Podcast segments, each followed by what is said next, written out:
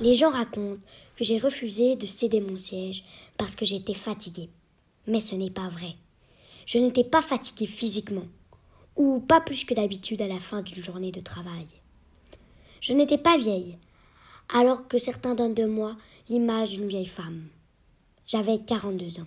Non, la seule fatigue que j'avais était celle de céder. Mais qui est donc cette femme? Je vais vous raconter la fabuleuse chronique de Rosa Parks. La petite Rosa naît le 4 février 1913 à Tuskegee, aux États-Unis, dans une famille modeste. Ses parents, James et Leona McCauley, sont respectivement charpentiers et institutrices. Après le divorce de ses parents, elle vit dans la ferme de ses grands-parents avec sa mère et son frère Sylvester. À 11 ans, poussée par sa mère qui souhaite qu'elle ait une bonne éducation, elle suit le cursus de l'Industrial School for Girls à Montgomery, où vit Satan. Puis elle poursuit ses études secondaires à l'Alabama State Teachers College for Negros. Mais elle ne peut les poursuivre jusqu'à la fin, car elle doit s'occuper de sa grand-mère et de sa mère qui tombent malades. En décembre 1932, elle épouse un coiffeur, Raymond Parks, qui milite pour la cause des droits civiques. Il est membre de section de la National Association for the Advancement of Colored People, NAACP, de l'Alabama.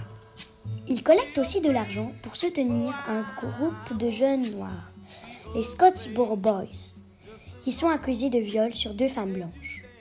Rosa et Raymond déménagent dans le quartier est de Montgomery, et ce dernier encourage sa femme à terminer ses études universitaires, qu'elle finit en 1934. Bravo, Rosa À l'époque, à peine 7% des personnes noires atteignent ce niveau d'études. Rosa travaille comme couturière entre 1930 et 1955. Mais elle exercera aussi d'autres métiers, comme aide-soignante, femme de ménage ou encore employée dans une base militaire. En 1940, il devient membre de la Montgomery Voters League, dont le but est d'aider les Afro-Américains à réussir les tests pour s'inscrire sur les listes électorales. En septembre 1944, Rosa Parks est envoyée par la NAACP à Abbeville pour enquêter sur le viol par cet homme blanc de Recy Taylor, une jeune femme afro-américaine.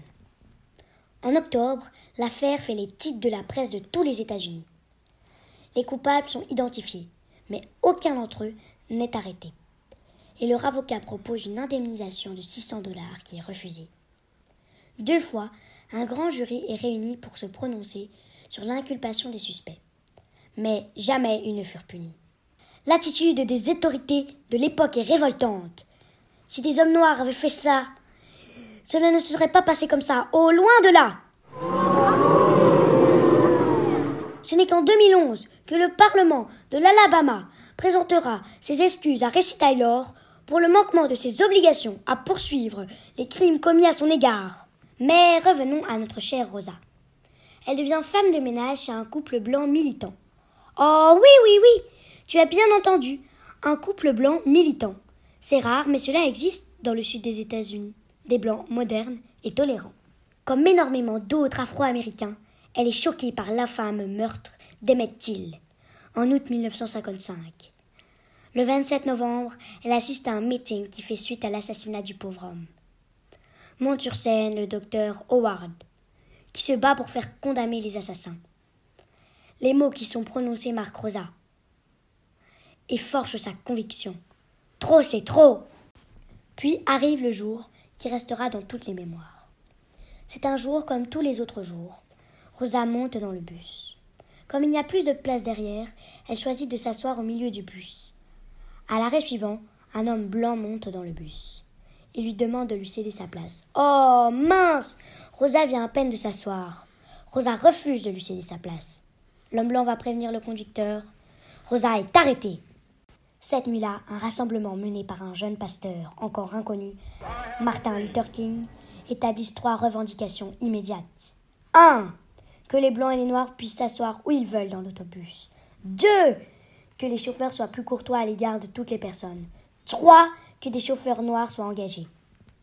La veille du procès, 35 000 tracts sont distribués afin d'encourager la population à arrêter de prendre le bus. Le boycott des bus dure 380 jours. Durant de longs mois, on partage les voitures, on se prête des vélos, ou parfois encore il faut marcher pendant des heures, mais on tient bon. Le 13 novembre 1956, le mouvement enregistre un succès retentissant. La Cour suprême des États-Unis casse les lois ségrégationnistes, ces immondes règles qui cherchent à séparer les personnes selon des critères raciaux. Un succès retentissant, mais le combat pour l'égalité entre les personnes n'est pas fini. Rosa, devenue une icône du mouvement des droits civiques, rejoint l'équipe de John Conyers, un député afro-américain, et contribue à plusieurs textes de loi interdisant les discriminations. Rosa Parks décède en 2005. Elle a droit aux honneurs de tout un pays, les États-Unis. Elle est la deuxième personne noire et la première femme à recevoir l'honneur d'un hommage public dans la rotonde du Capitole des États-Unis. À Montgomery, la société du bus lui rend un hommage, sous la forme d'un clin d'œil, qui n'échappe à personne. Durant plusieurs jours, l'accès aux places avant dans ces bus est bloqué, et les sièges sont couverts d'une photographie de Rosa Parks. Que de chemin parcouru grâce à notre merveilleuse Rosa. Son combat semblait sans espoir, mais Rosa l'a relevé, avec dignité et respect, à ceux qui pourtant lui refusaient l'égalité, à laquelle chacun a droit. Pour lui rendre hommage, je voudrais vous lire ces quelques mots du révérend Jess Jackson en 2005. Elle s'est assise pour que nous puissions nous lever. Paradoxalement, son emprisonnement ouvrit les portes de notre longue marche vers la liberté.